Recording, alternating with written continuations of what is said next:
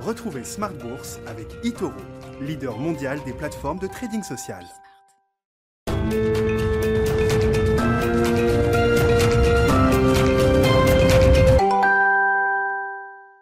Et c'est reparti pour Smart Bourse, votre double dose quotidienne de marché en direct sur Bismart, chaque jour à la mi-journée, 12h30, 13h. Et le soir, la grande édition, le grand digest de l'information économique, financière et boursière pendant une heure à partir de 18h30. Au sommaire ce soir, des marchés européens qui terminent la journée en hausse, même si on peut se demander si euh, ces indices européens n'atteignent pas un, un plafond, une première étape, on va dire, dans la reprise qu'on connaît depuis euh, un an, puisque le CAC 40 a marqué, alors techniquement, un sommet depuis la fin de l'année 2000, cette année 2000, où le CAC 40, hors dividende, avait marqué son record absolu, au-delà des 6700 points euh, de mémoire au cours du mois d'octobre 2000.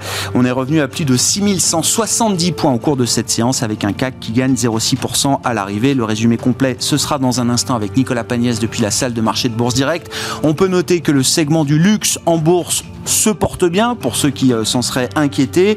On a vu plusieurs euh, analystes aujourd'hui relever leurs recommandations ou leurs objectifs de cours sur les grandes valeurs françaises du luxe. Hermès a fini en tête ce soir. On notera L'Oréal également qui marque un nouveau plus haut historique. Et puis LVMH euh, ou encore Kering qui était bien orienté au cours de, cette séance. On parlera bien sûr des grands sujets du moment avec nos invités de Planète Marché.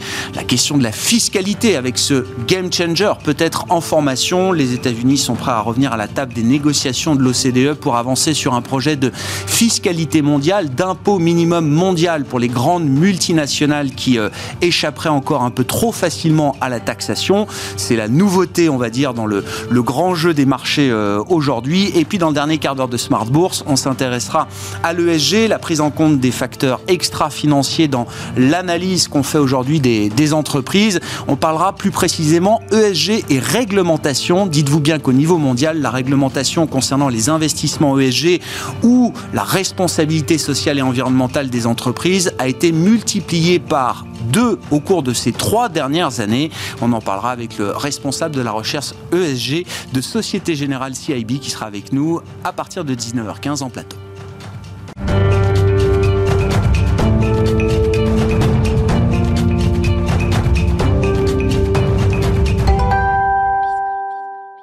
D'abord, tendance mon ami, le résumé complet de cette séance après la clôture des indices européens, c'est avec Nicolas Pagnès chaque soir depuis la salle de marché de Bourse Direct. Clôture dans le vert ce soir pour le CAC 40. L'indice parisien gagne 0,57% à 6165 points, soit tout près de son pic de 2007 qui se situe à 6168 points. Les investisseurs parisiens qui ont vu la séance du jour rythmée par l'analyse des comptes rendus de politique monétaire des banques centrales de part et d'autre de l'Atlantique. La Fed tout d'abord euh, a rendu ses minutes publiques hier soir, des minutes qui montrent que la Fed estime être encore loin d'avoir atteint ses objectifs malgré l'amélioration de l'économie américaine.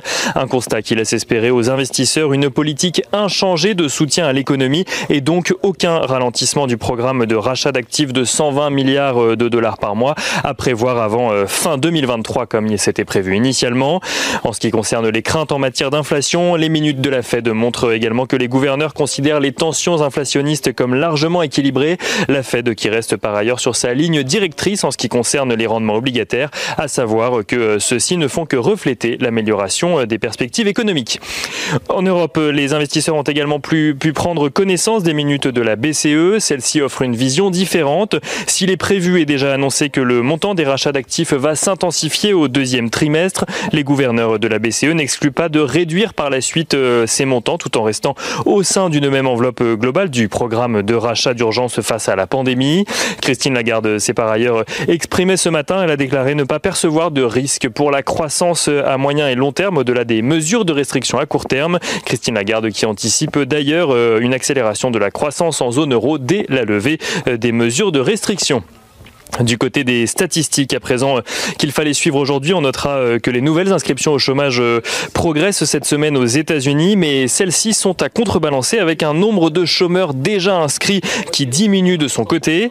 En France, la balance commerciale s'établit à moins 5,25 milliards d'euros au mois de février, creusant un peu plus le déficit commercial après les moins 4,2 milliards d'euros du mois de janvier. Un déficit commercial qui s'explique par une, qui s'explique par une réduction des exportations plus fortes que celles des importations donc sur le mois de février. Et du côté des valeurs à présent, on notera que Michelin tout d'abord a présenté son plan stratégique à ses investisseurs aujourd'hui. Le groupe de pneumatiques souhaite amorcer sa transformation et se tourner vers la fabrication de piles à hydrogène, mais aussi de biomatériaux, de colle nouvelle génération ou encore à procéder euh, ou encore de procéder à l'impression 3D euh, de pièces métalliques. Euh, Michelin qui anticipe que ces nouvelles activités représentent 30% de son activité globale d'ici à 10 ans. Des annonces qui n'ont pas convaincu les investisseurs apparemment puisque Michelin perd environ 2,5% à la clôture du marché parisien ce soir. On notera également côté valeur toujours que Europcar Mobility Group qui publiait ses résultats hier soir a annoncé une perte nette de 645 millions d'euros en 2020 avec un chiffre d'affaires qui recule de son côté de 42%. Europcar Mobility Group qui n'a pas fourni de prévision pour 2021. On notera également que Nexity annonce vouloir céder 45% euh, du capital du promoteur de résidence-service AEJ de Domitis à la mutuelle AG2R La Mondiale, ce pour un montant de 375 millions d'euros. Un accord qui prévoirait également que AG2R La Mondiale prenne une part aux alentours de 5% euh, au capital de Nexity. On note également à la clôture ce soir que les valeurs du luxe sont bien orientées euh, dans le sillage du passage de neutre à achat de la part de Invest Securities sur la valeur LVMH, mais aussi du passage de neutre à surperformance de la, part de Odo BHF sur la valeur Hermès. LVMH qui gagne 1,5% ce soir, Hermès qui gagne un, peu plus de 3% et Kering dans leur sillage qui gagne légèrement plus de 2%. On note également que du côté des plus fortes baisses, euh, Renault perd 3,5% tandis que Stellantis perd 2,1% et du côté des plus fortes baisses du CAC 40, on note évidemment Michelin dont on a parlé euh, tout à l'heure. On rappelle euh, que Michelin perd aux alentours de 2,5%. Du côté de ce qu'il faudra suivre demain, du coup, pour les investisseurs parisiens. Les investisseurs suivront tout d'abord euh, deux indicateurs venus de Chine, l'indice des prix à la consommation, mais aussi celui à la production euh, au mois de mars. En Europe seront publiés la production industrielle du mois de février en Allemagne, mais aussi en France. Les prix à la production au mois de mars seront publiés de leur côté aux États-Unis, tandis que côté entreprise, euh, les investisseurs découvriront les résultats annuels de l'entreprise Tessie. Nicolas Pagnès en fil rouge avec nous tout au long de la journée sur Bismart depuis la salle de marché de Bourse Direct.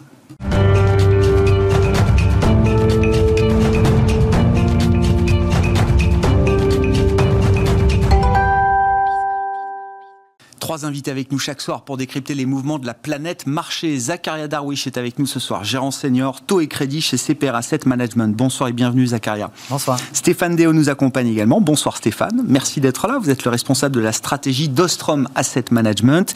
Et à distance avec nous en visioconférence, Yves Maillot est avec nous également ce soir. Bonsoir Yves. Merci beaucoup de participer à Planète Marché ce soir. Vous êtes le président de YAM Capital. On va parler peut-être du gros sujet de la fiscalité avec le, le U-turn fiscal des États-Unis, comme, euh, comme je l'appelle, mais un mot peut-être pour décrypter quand même la communication des, grandes banques centrales entre deux séries de réunions de politique monétaire. On a ce qu'on appelle les minutes ou le compte-rendu des réunions euh, précédentes. On a eu les minutes de la Fed hier, le compte-rendu de la BCE euh, aujourd'hui. Si je résume, du côté de la Réserve fédérale américaine, on ne change rien à ce stade. On ne voit pas encore d'inflexion euh, venir, même si le marché peut commencer à anticiper euh, certains mouvements du côté de la Fed. La Fed, dans sa communication, reste droit dans ses bottes et dit euh, que la patience doit perdurer dans cette stratégie de politique monétaire. 120 milliards d'achats d'obligations par mois, je le rappelle. Du côté de la Banque centrale européenne, comme si tout allait pour le mieux en zone euro, on est déjà en train d'évoquer la possibilité de réduire en partie, en tout cas, le soutien qui est apporté par la Banque Centrale Européenne. C'est écrit dans le compte-rendu aujourd'hui de la réunion des 10 du 11 mars euh, dernier. Euh, est-ce que tout va à ce point si bien en zone euro que la BCE puisse se permettre de communiquer déjà sur une réduction de son programme d'achat Stéphane? Euh, bah, moi, je trouve que la, communication n'est pas tellement surprenante. Ce qui m'a beaucoup surpris, c'est euh, la communication le 11 mars, donc pendant la, conférence de presse qui a suivi la décision. En fait, euh, Christine Lagarde nous a dit on va augmenter le PEPP. Alors, le PEPP, pour rappeler, c'est le QE qui a été créé spécifiquement pour la pandémie en mars euh, l'année dernière. Ça a été créé pour être un instrument très très flexible. Elle nous a dit je m'engage à augmenter les achats pour un trimestre. C'est très bizarre. Vous avez un truc que vous pouvez bouger très rapidement et vous vous engagez, donc vous vous liez les mains avec des volumes plus importants sur un trimestre. Donc ça, c'est le premier point qui est très bizarre. Le deuxième point qui est très bizarre, c'est qu'il est dit explicitement dans les statuts que c'est le directoire, c'est-à-dire les six membres permanents de la BCE, qui décident des volumes du PEP. Pareil, pour avoir de la flexibilité, pour être réactif. Là, elle nous a dit, c'est le Conseil des gouverneurs, donc les six plus les 17 gouverneurs des banques centrales, qui a décidé. Donc c'est beaucoup plus lourd comme processus de décision. Donc c'est très bizarre parce qu'on avait. Elle a même ajouté, je me permets Stéphane, on, aime bien prendre ce genre de décision quand on a nos nouvelles projections économiques également. C'est-à-dire qu'il faudrait se mettre dans l'idée que c'est tous les trois mois, à l'occasion d'un conseil des gouverneurs, que la BCE pourrait décider de la flexibilité à donner euh, à son programme d'achat d'urgence Effectivement, évidemment, elle a eu la question. Donc dans trois mois, vous allez faire une autre, vous allez de nouveau décider. Elle dit non, non, c'est pas du tout, on s'engage pas. évident que les gens comme moi vont regarder avec un microscope dans trois mois ce qui va se passer. Euh, pourquoi est-ce qu'elle a fait ça? Euh, Je pense que c'est un secret de Polichinelle, mais qu'il y a des dissensions de plus en plus fortes au sein de, de la BCE. Mhm. On a vu, pour pas le nommer, euh, Klasknot, par exemple, le gouverneur de la Banque centrale des Pays-Bas, qui parle déjà de réduire le QE parce qu'on a une production qui est revenue au niveau pré-crise et donc on a effacé la crise, etc. etc. Et donc je pense qu'il y a des dissensions. Euh, je pense que clairement, Christine Lagarde a voulu acheter euh, la paix sociale ou la paix des ménages, mhm. euh, vous l'exprimez comme vous voulez, en formant un consensus. Ça lui permet d'avoir trois mois pendant lesquels elle peut augmenter le mhm. QE, mais très clairement, après les trois mois, il y a une vraie question. Et d'autant plus que, à la vitesse à laquelle ils vont, ils vont consommer plus que l'enveloppe, et donc de toute façon, il va y avoir une question est-ce qu'on augmente l'enveloppe? Ou est-ce qu'on ralentit? Donc, et les, dissensions sont telles, les dissensions sont telles que visiblement, dans le compte-rendu, il était nécessaire de rappeler, pour certains faucons, mm. que la flexibilité marche dans les, deux, sens. Alors, je me suis amusé, j'ai regardé son, son, discours, parce que bon, il est disponible sur Internet, j'ai fait une recherche sur unanimité, zéro. Après, j'ai fait une recherche sur consensus, 6. Donc, vous voyez, il n'y a pas unanimité, il y a consensus. C'est assez clair en termes de, de messages, je pense. Bon, Zacharia, on va pas y passer euh, toute, euh, toute la discussion, mais euh, quand même, est-ce que c'est une bonne nouvelle que finalement Christine Lagarde arrive à maintenir un consensus, à trouver le, le, dénominateur commun entre voilà, tous les pays qui forment la zone euro, ou est-ce qu'il y a un vrai risque que la BCE se retrouve limitée à un moment où nos économies auraient encore besoin d'elle alors, il est important d'avoir consensus. C'était au début, L'année dernière, il était un peu plus facile d'instaurer ce consensus parce qu'on était dans une situation de crise globale, sanitaire, économique, mais aussi sanitaire. Cette année, on a l'impression qu'il y a un regain d'optimisme. On a les vaccins, donc il y a une perspective, même si elle est à moyen terme et que le calendrier est incertain, de plus en plus incertain même. Mais euh, ce consensus-là, il va falloir maintenant y travailler. On se rappelle des dernières périodes de, Mario Draghi, c'était difficile d'instaurer ce consensus-là. Donc là, on revient entre guillemets, à un fonctionnement normal de la BCE avec plusieurs membres. Et c'est ça aussi qui fait une distinction majeure avec les États-Unis. On, a un seul pays. Là, il, il faut un consensus de plusieurs gouverneurs de banques centrales qui n'ont pas la même lecture de, l'économie, qui ont des visions différentes. Et donc, ce consensus-là va être, nécessaire à instaurer. Euh, moi, le point qui me, qui me surprend, c'est que pour instaurer ce programme de, rachat d'actifs, euh, la BCE, enfin, déjà, les dernières mesures de Mario Draghi, la BCE a dû tordre le cou à son mandat pour pouvoir faire entrer dans les cases le fait de faire de la relance économique alors que son mandat principal, ne l'oublions pas, c'est l'inflation. Et là, aujourd'hui, quand on regarde les anticipations d'inflation, ses propres prévisions d'inflation, c'est 1,6 à horizon 2023. Donc on n'y est pas. Donc il n'y a aucune raison pour qu'on sorte d'une politique monétaire accommodante si ce n'est pas pour la croissance, c'est pour l'inflation et, c'est tant mieux parce que c'est le mandat principal de la BCE. Mm. Et effectivement, cette, distorsion, cette, cette cacophonie autour de la communication de la BCE, c'est quelque chose qui malheureusement euh, bah, touche un peu à la crédibilité euh, euh, et, brouille le message pour les investisseurs et pour, la, croissance économique à venir. Ça veut dire que la, Banque Centrale Européenne se met dans une position où elle prête le flanc au marché d'une certaine manière, ou en tout cas, elle prend le risque que les marchés viennent tester beaucoup plus significativement qu'aujourd'hui sa crédibilité? Euh, les, communications de certains gouverneurs de banques locales, donc là on a parlé euh, du néerlandais, oui, du néerlandais, on, peut aussi parler. C'est pas une surprise quand Classnote euh, s'exprime, mais fait partie des faucons. Hein. Il y a aussi l'Autrichien qui a, qui a, qui a Holzmann qui a parlé de, d'arrêt du programme PEP e dans, dans, au courant de l'été. Donc on, donc on a vraiment, on a vraiment, de, on a vraiment, c'est le grand écart au sein du, de, des, gouverneurs de, la BCE.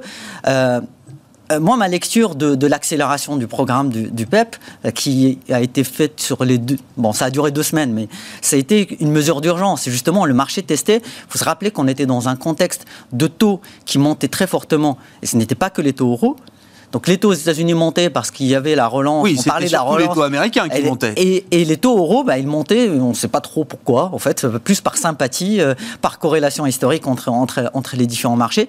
Il n'y a pas de raison pour que les taux en zone euro montent. Il y a pas de, les anticipations d'inflation ne montent pas. La croissance, on sait, on sait ce qu'elle est. Ça va être 4, 4,5 euh, sur l'année. On ne retrouvera pas les niveaux de 2019 avant au moins deux ans.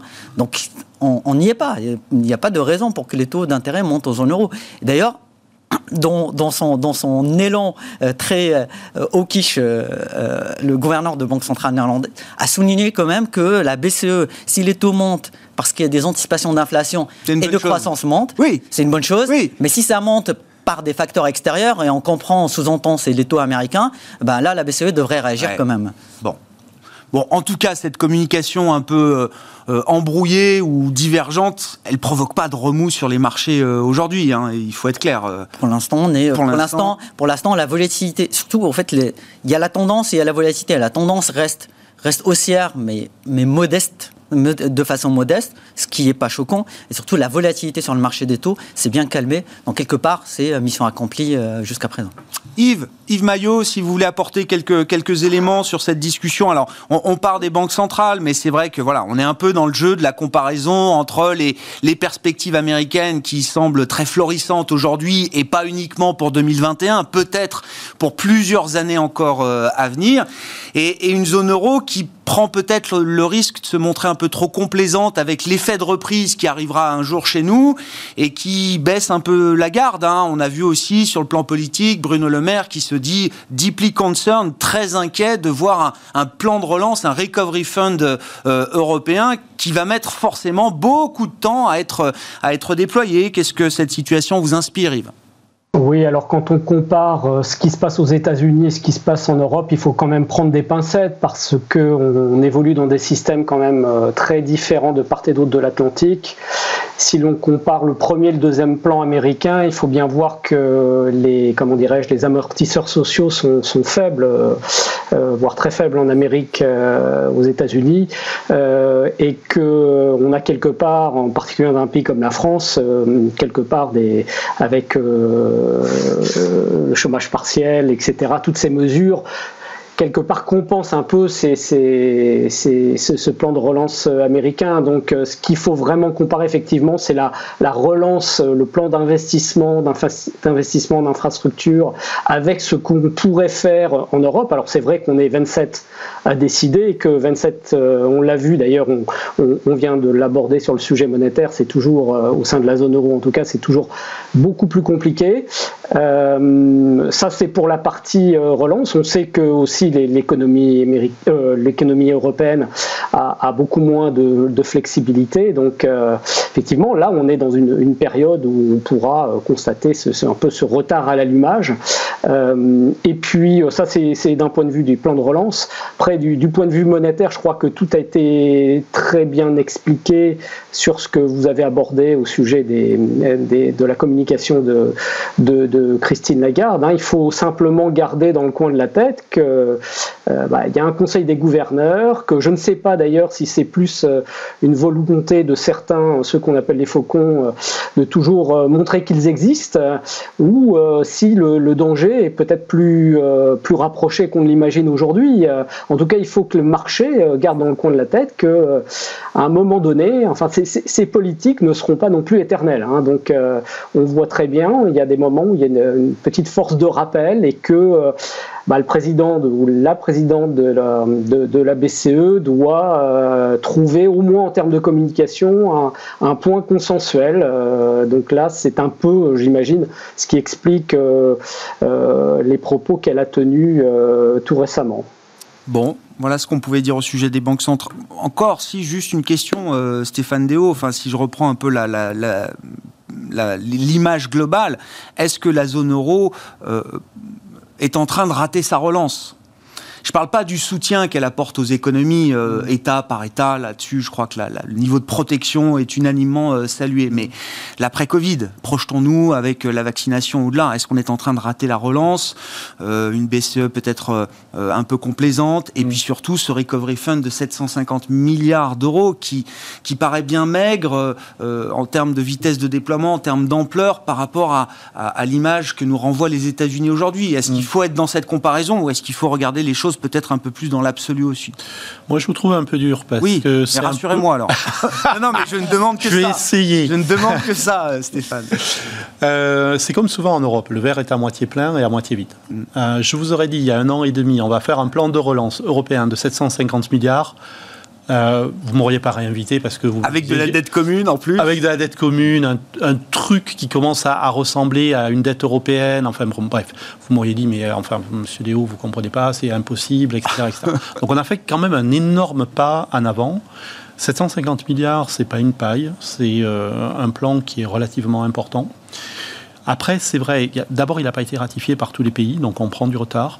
Euh, je rappelle que ces fonds sont débloqués sur des projets. Il y a certains pays, euh, je ne veux pas citer l'Allemagne et la France par exemple, qui ont euh, fait beaucoup pour, sur le problème des vaccinations, etc., qui n'ont pas eu le temps de faire leurs projets, qui sont en retard. Plan de résilience, on appelle ça, à présenter à Bruxelles. Donc il y, a plein de retards. Ça, c'est le, verre à moitié vide, effectivement.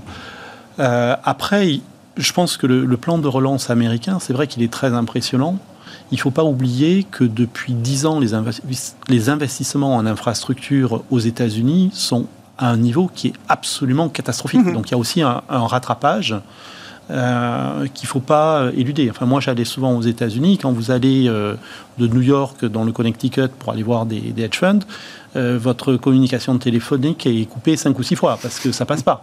Et vous avez des, nids de poules partout dans le tour. Donc il faut aussi remettre les choses à leur place. C'est vrai qu'il y a une relance qui est absolument phénoménale aux États-Unis. Il ne faut pas oublier qu'il y a aussi un retard d'investissement sur les infrastructures publiques qui est absolument euh, colossal.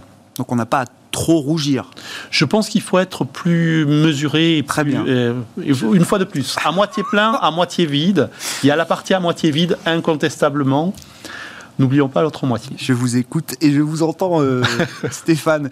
Venons-en à la question fiscale, parce que là aussi, alors c'est peut-être même d'ailleurs la, nouveauté dans le paysage euh, mondial. Les États-Unis, alors, qui sont prêts à taxer un peu plus leurs euh, entreprises sur le sol américain pour financer en partie le plan de relance par les infrastructures, repasser de, 21 à 28% de taux d'imposition. C'était 35 sous l'ère Trump, hein, c'est ça, si je dis pas de, de bêtises. Et puis, bien sûr, comme on veut pas que les entreprises américaines trouvent le moyen d'échapper à l'impôt sur le territoire américain, il faut qu'on puisse les taxer partout dans le monde. Et c'est là où les États-Unis reviennent à la table des négociations euh, de l'OCDE, en l'occurrence, où ce projet de d'impôt minimum mondial, je sais pas comment on peut le définir, est en discussion depuis euh, euh, déjà un petit moment. Est-ce que c'est le, le grand U-turn fiscal, un renversement complet de situation et un game changer peut-être pour les prochaines années? Est-ce qu'il faut, le, est-ce qu'il faut en parler de cette manière aujourd'hui, Zacharia euh, oui, c'est une révolution. Oui. Oh, si on regarde l'historique euh, passé, chaque fois qu'il y avait des plans de, normalisation, ou en tout cas de, trouver un certain, un certain front uniforme sur, sur le niveau de taxation mondiale, euh, on trouvait parmi les premiers résistants, c'était les États-Unis hein, qui mhm. faisaient capoter le dossier. Euh, là, on voit qu'il y a, qui, finalement, en fait, non seulement ils, jouent le jeu, mais en plus ils sont moteurs là-dessus.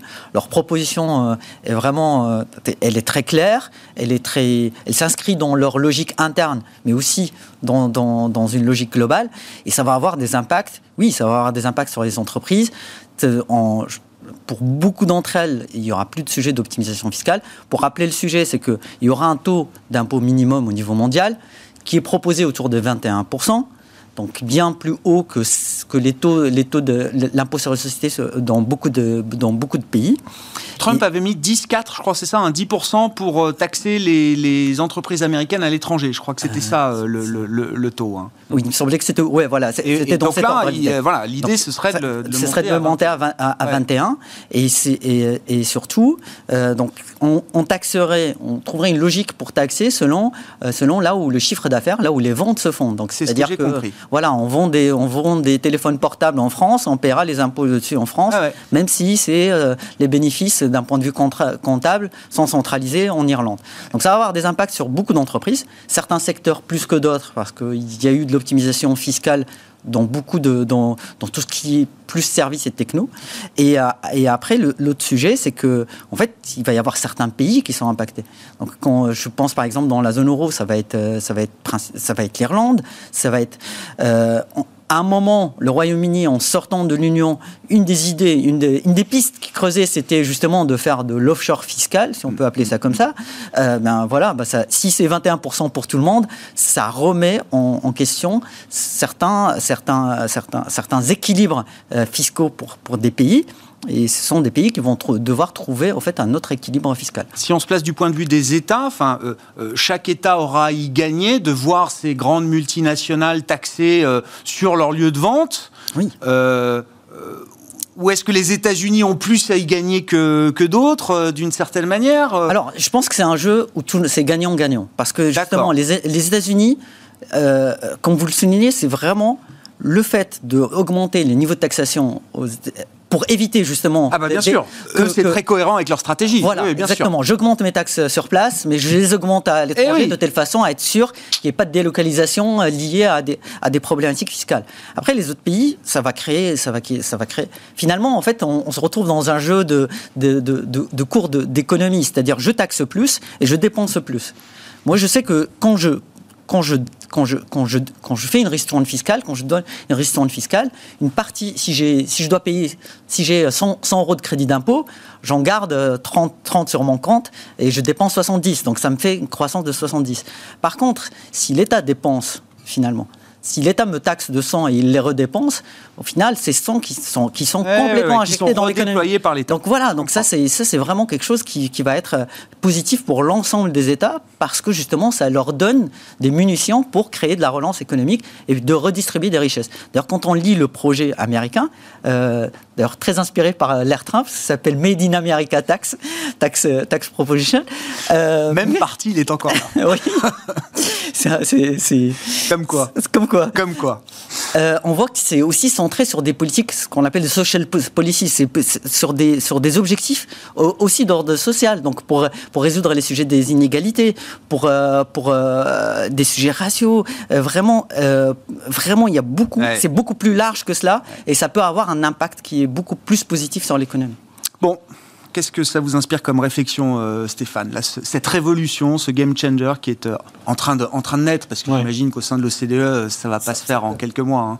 Non, non, mais si euh, effectivement c'est mis en place, c'est vraiment un game changer. Si vous voulez, en théorie économique, il y a une règle qui est assez simple, c'est que vous, vous taxez ce qui ne bouge pas et vous taxez pas ce qui bouge. Pourquoi? Parce que si j'augmente la TVA sur le café, vous n'allez pas euh, demain matin aller prendre votre café à Bratislava. Donc euh, vous allez payer la TVA. Par contre, si j'augmente la TV, enfin pardon, l'impôt sur les sociétés, la société peut délocaliser. Et donc depuis 20-30 ans, ce qu'on voit, c'est un effondrement dans tous les pays hein, des taux d'imposition sur les sociétés et une très forte progression de l'imposition indirecte, c'est-à-dire tout ce qui est TVA, euh, des choses comme ça. Et ça, c'est vrai en Europe, c'est vrai aux États-Unis, c'est vrai euh, dans le monde entier. La seule façon de casser cette logique-là, où vous faites du dumping fiscal. Parce qu'en fait, vous, mettez votre taux d'imposition un petit peu plus bas que votre voisin qui, lui, va l'abaisser. Donc, c'est l'échelle de perroquet. Donc, ça fait 30 ans que ça dure. Le seul moyen, c'est euh, de se mettre d'accord ou d'avoir un très gros pays. Il n'y en a qu'un euh, qui vient en tête. Un très gros pays qui dit non, on ne joue plus comme ça, je change les règles du jeu, moi, j'ai un taux d'imposition global et donc on ne peut plus euh, jouer avec cette échelle de perroquet. Donc si effectivement c'est mis en place, c'est vraiment un, game changer, comme vous le dites, et ça change euh, un quart de siècle d'évolution euh, fiscale. Hein. Il y a un gros pays qui euh, joue pas le jeu et qui jouera pas le jeu, c'est la Chine. Oui. Est-ce que c'est gênant euh, parce que la fiscalité c'est aussi une arme de, compétition euh, entre pays Vous l'avez très bien euh, rappelé. Est-ce que ça peut être perçu comme une, une, faiblesse ou un affaiblissement d'entreprises multinationales occidentales, américaines, européennes face aux grands groupes chinois? Non, je pense pas, parce que je pense que c'est effectivement gagnant-gagnant en fait. Euh, le problème, c'est que vous avez certaines industries qui peuvent délocaliser énormément. Mm. J'avais regardé pendant les, baisses d'imposition euh, décidées par l'administration Trump, le taux d'imposition effectif de certaines entreprises aux États-Unis dans la tech, pour pas les citer, ben, si, oui. Euh, était autour de 10%.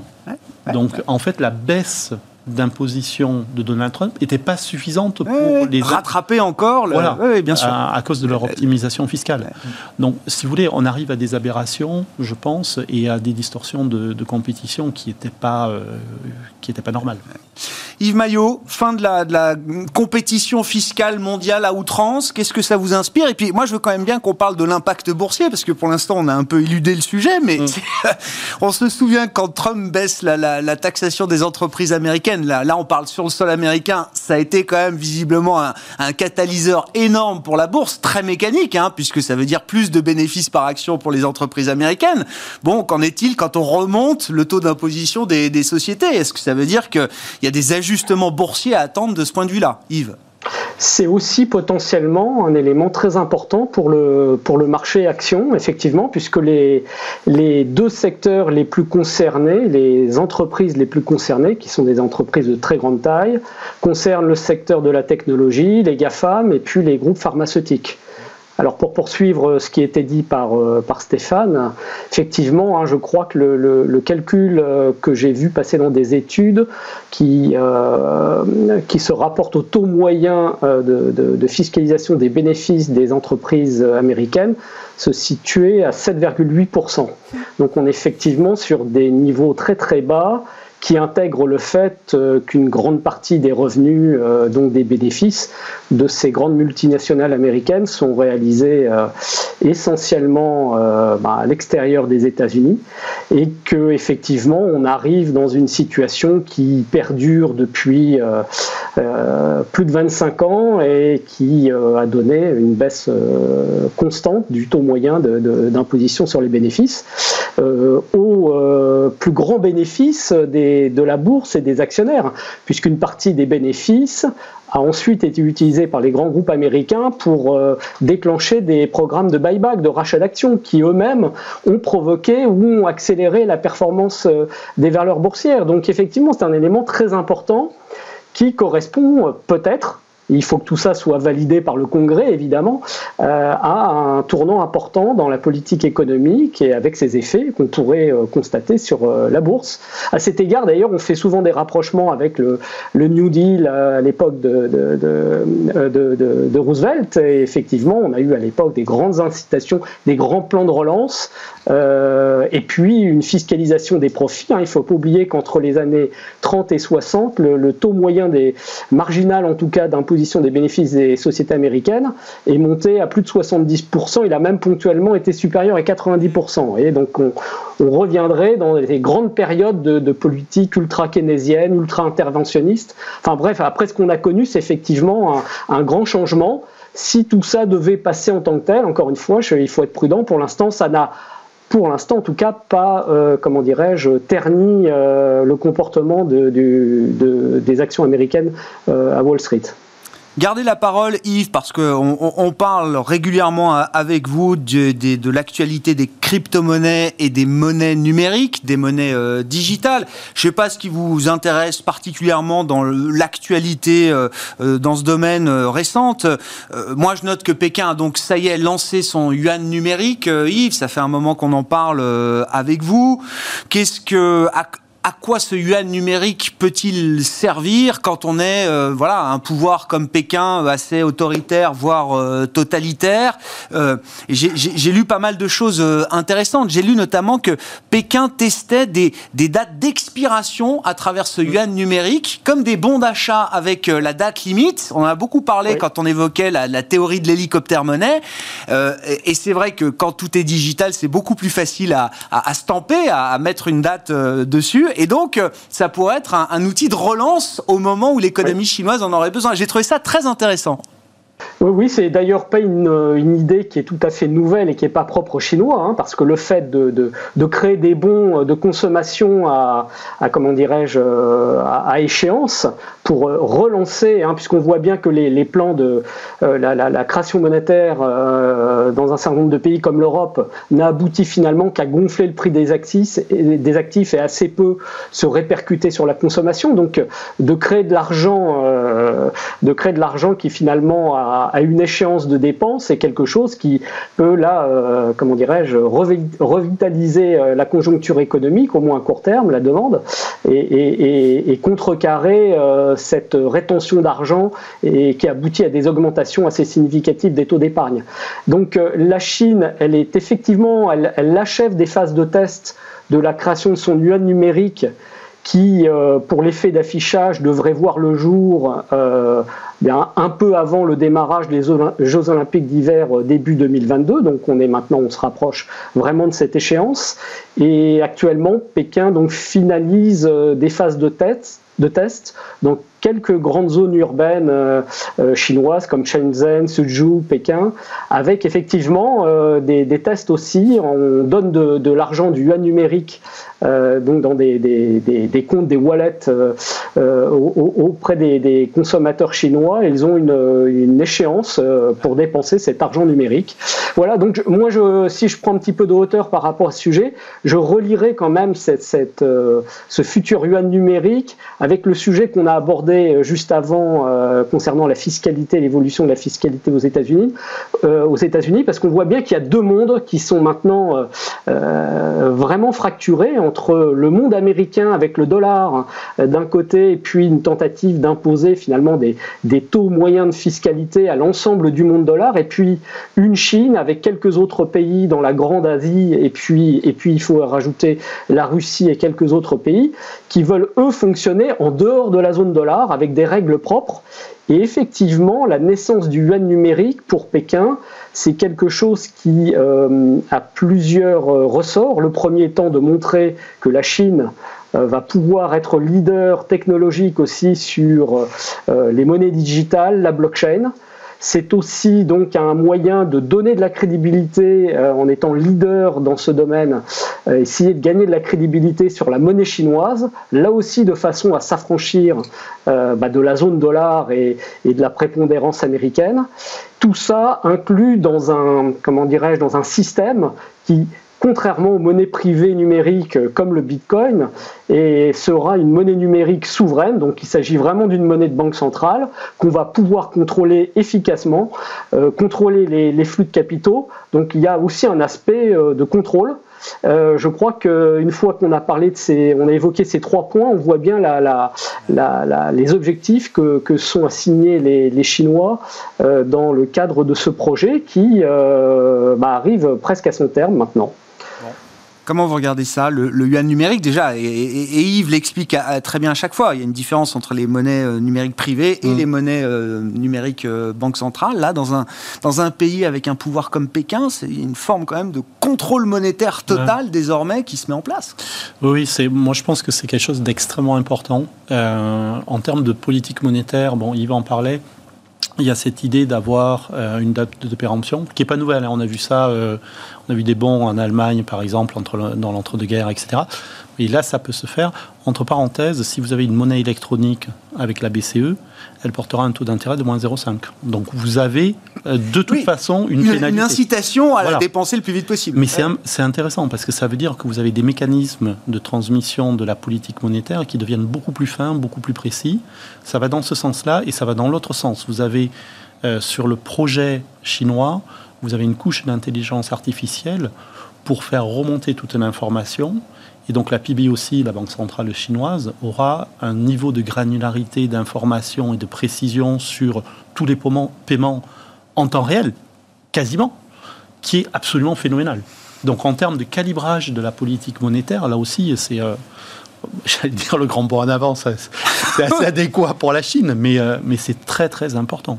Et l'autre problème, euh, pareil, Yves en a parlé, c'est un problème géopolitique. C'est pour appeler un chat un chat, c'est s'affranchir du problème SWIFT. Oui. Je rappelle que SWIFT, qui est le, la chambre de compensation, de, paiement entre pratiquement tous les, tous les établissements financiers au monde, est de facto contrôlé par les, États-Unis.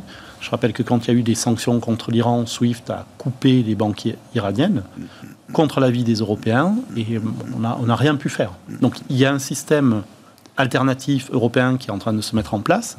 Si vous avez une monnaie électronique chinoise, vous pouvez contourner SWIFT.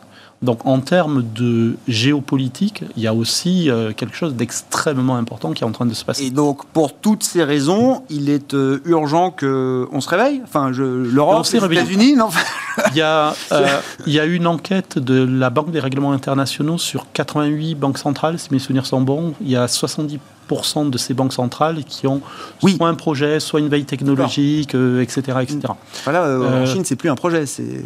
Oui, mais il y a la Chine, mais après, l'Europe est beaucoup plus avancée que les États-Unis, par exemple. Les États-Unis, ils, sont nulle part pour l'instant. Mm. Donc, Effectivement. C'est comme tout à l'heure, il faut vous comparer toujours au meilleur de la classe.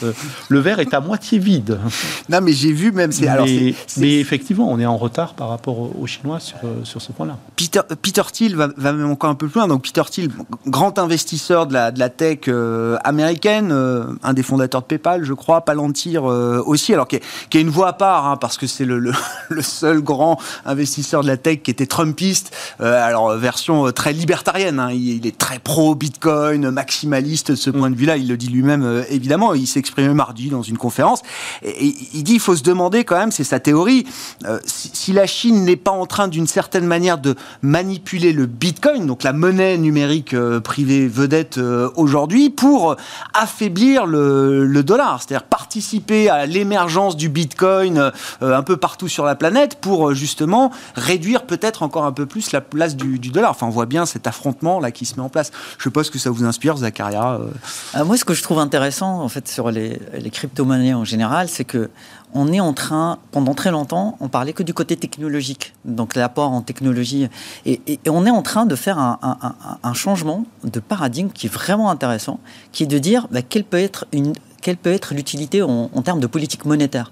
Donc avec l'idée, par exemple, de la monnaie qui expire ou, de pilotage de la, de la politique de banque centrale, c'est quelque chose de nouveau et et en fait, c'est la technologie qui nous permet de dire ça, mais on sort du paradigme de bon, euh, c'est euh, c'est nouveau, c'est euh, c'est sympa, il faut tel ou tel tel, résoudre tel, On va au-delà du côté hype de la monnaie numérique, quoi. Exactement. Et en fait, on voit comment ça peut impacter le quotidien des gens et aussi, enfin, leur habitude de consommation, d'épargne et tout ça. Et c'est ça qui, je pense que c'est ça qui est important et c'est ça qui pourrait justement accélérer. Si on, arrive à identifier et à vraiment euh, cerner les impacts en termes de politique monétaire euh, ce que peut apporter une crypto-monnaie, c'est là où c'est là où je pense que ça accélérerait encore plus le mouvement. Par exemple, euh, enfin donner des donner des donner de la monnaie avec une date d'expiration, ça semble être une très bonne politique de relance dans un dans, dans, une phase de cycle où où il faut où l'économie va mal et où on veut faire de l'hélicoptère monnaie c'est peut-être moins une bonne idée parce que euh, ça pourrait augmenter les taux d'intérêt réels parce que finalement on vous donne une monnaie, donc euh, une capacité de consommer mais avec une date limite, euh, vous préférez peut-être garder votre propre monnaie ou aller acheter une autre, acheter du dollar ou acheter de l'or ou, ou, acheter une voiture à revendre plus tard. Mais donc ça, ce n'est pas, ce n'est pas intuitif, ce n'est pas immédiat et je pense que tous ces apports-là peuvent être très intéressants à long terme. Yves, Yves Maillot, peut-être pour conclure sur ce sujet euh, avec vous, est-ce que les, monnaies digitales banques centrales vont permettre d'améliorer encore l'efficacité peut-être de nos politiques monétaires? Est-ce que ça fait partie des, grands enjeux pour vous? Oui, alors c'est un point sur les monnaies euh, numériques de banque centrale, un point additionnel que j'ai euh, omis de signaler, mais qui était abordé par entre autres par Stéphane, c'est que tout ça, on va voir à l'usage, mais va donner plus de flexibilité aux banques centrales en termes de gestion de leur politique monétaire. si on prend un exemple, on peut imaginer des politiques hélicoptère-monnaie qui puissent être d'une très grande flexibilité puisque le banquier central s'adresse, j'allais dire presque instantanément aux, agents économiques, aux consommateurs. Hein. Euh, donc dans la distribution d'argent, vous imaginez euh, la portée de, euh, qui, est, propre en fait au numérique, aux technologies de registres distribués de blockchain. Et une des conséquences que je soumets à votre réflexion, qui est potentiellement une conséquence de tout ça, en tout cas la technique le permet, c'est que vous voyez bien que dans ce système-là, vous n'avez plus besoin, en tout cas sur ces fonctions de paiement euh, qui traditionnellement passent par le secteur bancaire, vous n'avez plus besoin de cet agent intermédiaire qu'est la banque. Et c'est d'ailleurs une des raisons qui rassure Pékin dans son projet de, monnaie numérique de banque centrale, de yuan numérique, c'est de bypasser quelque part les grands établissements financiers, les hand financial, etc., qui ont euh, qui débordaient un petit peu euh, le pouvoir monétaire le pouvoir politique sur les côtés. Hein, on se souvient de, de, la disgrâce euh, du, du grand patron du, du, groupe Ant. Hein. Donc ça, c'est une, une, conséquence possible très importante euh, à signaler au, niveau du fonctionnement du, du, financement. Et puis par rapport à la question euh, du Bitcoin et de la Chine, et là on revient sur le sujet de l'affrontement géopolitique entre Chine et États-Unis, euh, la Chine est très ambivalente en fait, parce qu'elle n'autorise pas l'utilisation de Bitcoin mmh. au niveau du pays. En même temps, il faut savoir que concernant Bitcoin, 70% de la capacité de minage alors ce n'est pas les autorités chinoises qui la contrôlent, mais euh, les entreprises de minage sont aujourd'hui, c'est pas forcément euh, définitif, mais euh, elles sont basées pour la plupart en Chine, qu'on estime à 70% donc de cette capacité de, minage basée en Chine. Et en même temps, on interdit aux, Chinois, alors c'est une interdiction qui n'est pas très, très, très stricte, hein, mais d'utiliser Bitcoin. Et puis le yuan numérique sera destiné à être l'argent numérique hein, des Chinois dans, dans quelques mois. Euh, donc pour moi, Bitcoin, je l'analyse vis-à-vis des États-Unis, du point de vue des Chinois, un peu comme une arme de dissuasion euh, vis-à-vis du dollar. Hein. Hmm. C'est exactement ça. Donc on va avoir des moments passionnants euh, et je pense que tout ça est un sujet central hein, pour, les, pour, les, pour les mois et années qui viennent. Oui, des moments passionnants et pas mal de friction aussi, euh, si je comprends. Stéphane, pour conclure rapidement. Alors juste, euh, je ne veux pas jouer les rabat mais il y a un autre sujet qui est très important. C'est beaucoup d'informations qui va remonter pour les banques centrales, qui permet d'avoir des meilleures mmh, mmh. politiques, etc c'est aussi de l'information euh, privée. Ah oui. Euh, en Europe, c'est pas très grave, on est très bien protégé mm. sur euh, l'information, ce qui va passer à la BCE, etc. La définition d'activité terroriste en Chine, par exemple, est beaucoup plus lâche et je pense qu'il y a un vrai sujet de, sur ce plan-là.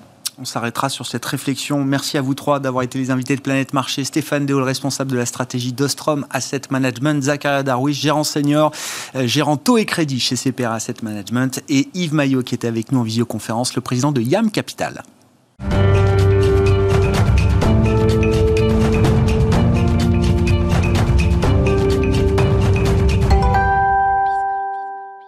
Le dernier quart d'heure de Smart Bourse, chaque soir, c'est le quart d'heure thématique. Le thème du jour, c'est l'ESG, plus précisément l'ESG et la réglementation. Et c'est un spécialiste avec nous en plateau pour en parler, Yannick Waknin, que j'accueille. Bonsoir et bienvenue, Yannick. Merci d'être là. Vous êtes responsable de la recherche ESG pour Société Générale CIB. C'est le chiffre que vous m'avez apporté quand on a euh, réfléchi à cette, euh, cet entretien. Et, je veux qu'on parle de ce haut niveau euh, quantitatif, le nombre de réglementations liée à l'ESG, donc je le rappelle d'un mot, la prise en compte des euh, facteurs extra-financiers, environnement, social et, gouvernance que ce soit pour les investisseurs ou pour les émetteurs, comme on dit, les entreprises, le nombre de réglementations au niveau mondial a doublé au cours des trois dernières années. Qu'est-ce qu'on peut tirer déjà comme enseignement de ce, constat quantitatif, euh, Yannick alors, première chose à dire, c'est une bonne nouvelle. Ah. Alors, une bonne nouvelle, pourquoi euh, C'est quelque part une reconnaissance explicite de la valeur ajoutée de l'ESG.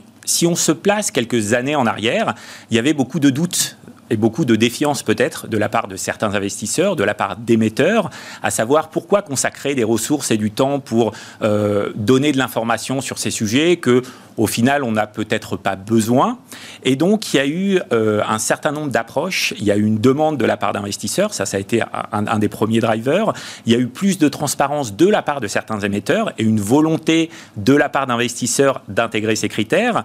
Euh, il y a la réglementation, et donc c'est le point du jour, mais il y a surtout eu euh, la corrélation entre les critères ESG e et la performance financière. Et quelque part, ça a joué le rôle de catalyste, et c'est ce qui explique la popularité de la thématique au jour d'aujourd'hui et sans doute ce qui explique aussi pourquoi est-ce que les régulateurs s'y intéressent de plus près pour éviter ce qu'on appelle le greenwashing notamment. Bon, on va pas, c'est pas le sujet du jour, mais cette corrélation performance et euh, prise en compte des facteurs ESG, enfin aujourd'hui ça y est, c'est un consensus, tout le monde est d'accord. Non seulement ça dégrade pas la performance, mais en plus, peut-être que ça, ça amène un peu de performance supplémentaire. C'est, le consensus est positionné là-dessus aujourd'hui. Tout à fait. D'accord. On n'a plus de questions. Il n'y a plus de débat. Pourquoi est-ce qu'on doit faire de l'ESG On a des questions aujourd'hui. Comment est-ce qu'on doit faire de l'ESG Et donc cette réglementation qui euh, évolue, et qui euh, se rajoute de mois en mois, je serais tenté de dire, quelque part, euh, va rendre l'ESG du quasi-compliance. C'est-à-dire qu'aujourd'hui, il va y avoir des obligations légales.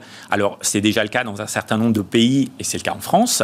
Euh, c'est le cas au niveau européen, avec tout un tas de directives, de la taxonomie, SFDR, tout un tas de choses dont on parle ces dernières semaines et ces derniers mois. Et ça va amener à une prise en compte systématique quels que soient les produits, quel que soit le type d'investissement, justement d'avoir une vision claire des risques et des opportunités liés à ces critères ESG. À propos de vision claire, euh, Yannick, je, suis content que l'accumulation de réglementation soit une bonne nouvelle, et vous l'avez très bien euh, expliqué. Euh, néanmoins, effectivement, on a l'impression d'une jungle réglementaire là qui pousse à, à vitesse grand V. Est-ce qu'on est-ce qu'on a euh, gardé le, sens de la réglementation? Est-ce qu'on a quand même toujours, quand on fait votre travail de recherche, et c'est pour ça que vous êtes là, euh, on comprend toujours le rationnel de cette euh, réglementation? Parce que même les, les personnes impliquées, en tout cas les investisseurs ou les émetteurs, peuvent à un moment se sentir eux-mêmes perdus à travers cette jungle réglementaire. Alors, ils sont perdus, mais la philosophie reste la même, quelle que soit la réglementation. On demande du reporting de la part des émetteurs, de l'intégration de la part des gestionnaires et plus de transparence pour l'investisseur final. Le rationnel est toujours le même. La difficulté, c'est qu'on a aujourd'hui quelque part un millefeuille réglementaire mhm. entre la réglementation locale, la réglementation régionales, les pratiques de place, les initiatives d'investisseurs, et donc personne. juste pour incarner les choses, ce que fait la Bourse de Paris, euh, euh, les, euh, les, initiatives au niveau gouvernemental, par exemple en France, plus la réglementation européenne, en provenance de Bruxelles. Voilà, c'est ça les, les, les états dont on parle. Plus la TCFD sur un reporting sur les données environnementales à l'échelon un petit peu mondial, plus les PRI, une initiative des Nations Unies, plus la GRI, SASB aux États-Unis, etc. Donc ça devient un petit peu complexe. Euh, alors nos amis anglo-saxons appellent, ça l'alphabet de soupe, parce qu'il y a tellement de terminologies qui ne sont pas toujours compréhensibles euh, qu'on ne s'y retrouve plus. Donc le but de, cette étude dont on fait référence aujourd'hui, euh, c'était clairement de mettre un petit peu, alors un peu de clarté, on va dire ça comme ça, on va rester modeste, euh, sur euh, de quoi on parle, quelle est la portée, quelles sont les échéances et quelles sont les obligations, que ce soit légales, que ce soit de reporting, euh, qui s'adressent aujourd'hui à la fois aux investisseurs et à la fois aux émetteurs. Un, des grands sujets traités avant tout par l'Europe, d'ailleurs, vous l'avez dit d'un mot, c'est la taxonomie, c'est le terme euh, qui est employé aujourd'hui, la nomenclature des, types d'investissements, lesquels sont verts, un peu moins verts, pas verts du tout. Ce travail est en cours de finalisation, euh, on va dire ça. Est-ce que l'idée, à travers toutes les réglementations que vous suivez à travers le monde, c'est quand même d'aboutir à un langage commun presque universel, j'ai envie de dire, ou est-ce que non, on aura forcément des spécificités locales, régionales très fortes qui vont perdurer pendant encore euh, un moment? C'est la première étape. La première étape, c'est savoir de quoi on parle et quelle est la portée des informations qu'on demande euh, à chacun de communiquer ou d'intégrer. Et donc, s'il n'y a pas ce langage commun, on ne va pas pouvoir avancer plus loin d'un point de vue euh, réglementation. La limite étant, comme vous l'avez mentionné, euh, les biais culturels ça, c'est une spécificité de l'ESG. Euh, autant il y a, on va dire, un certain consensus sur le reporting financier tel qu'il existe aujourd'hui. Sur les questions ESG, alors tout le monde s'entend sur le pilier environnemental, social et de gouvernance d'entreprise. Si on va un niveau en dessous, c'est compliqué. Je vais juste vous donner un exemple. Vous allez aux États-Unis, en Amérique du Nord, vous posez la question quels sont pour vous les critères sociaux les plus importants?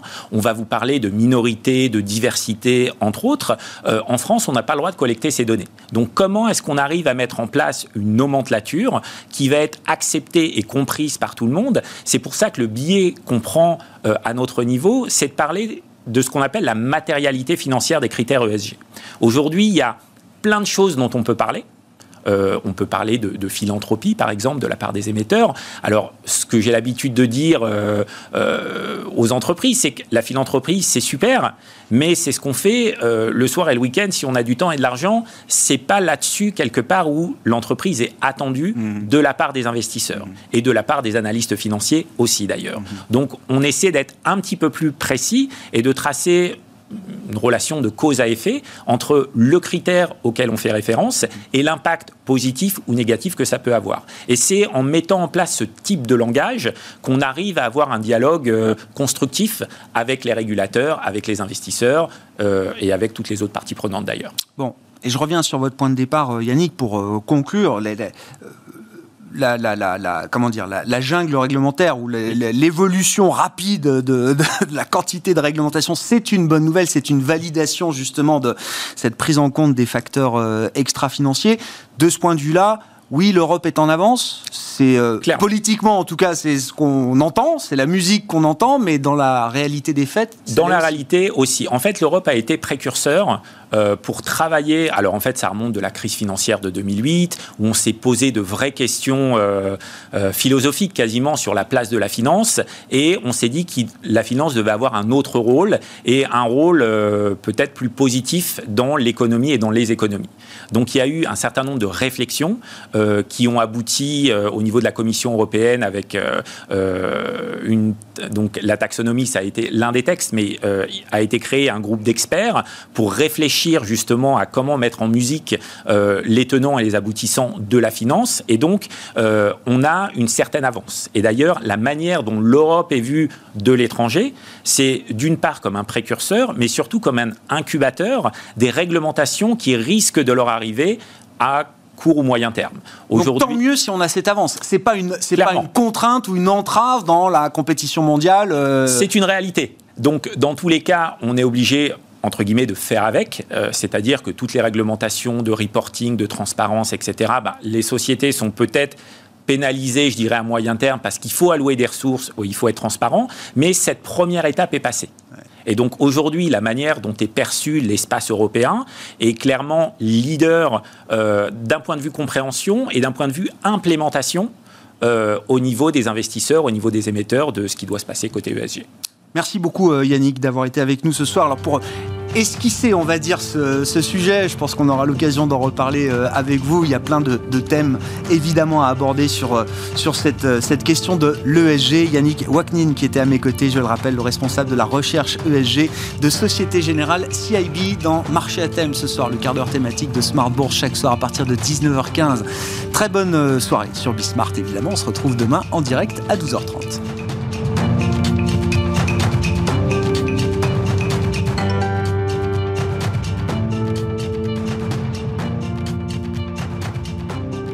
C'était Smart Bourse avec Itoro, leader mondial des plateformes de trading social.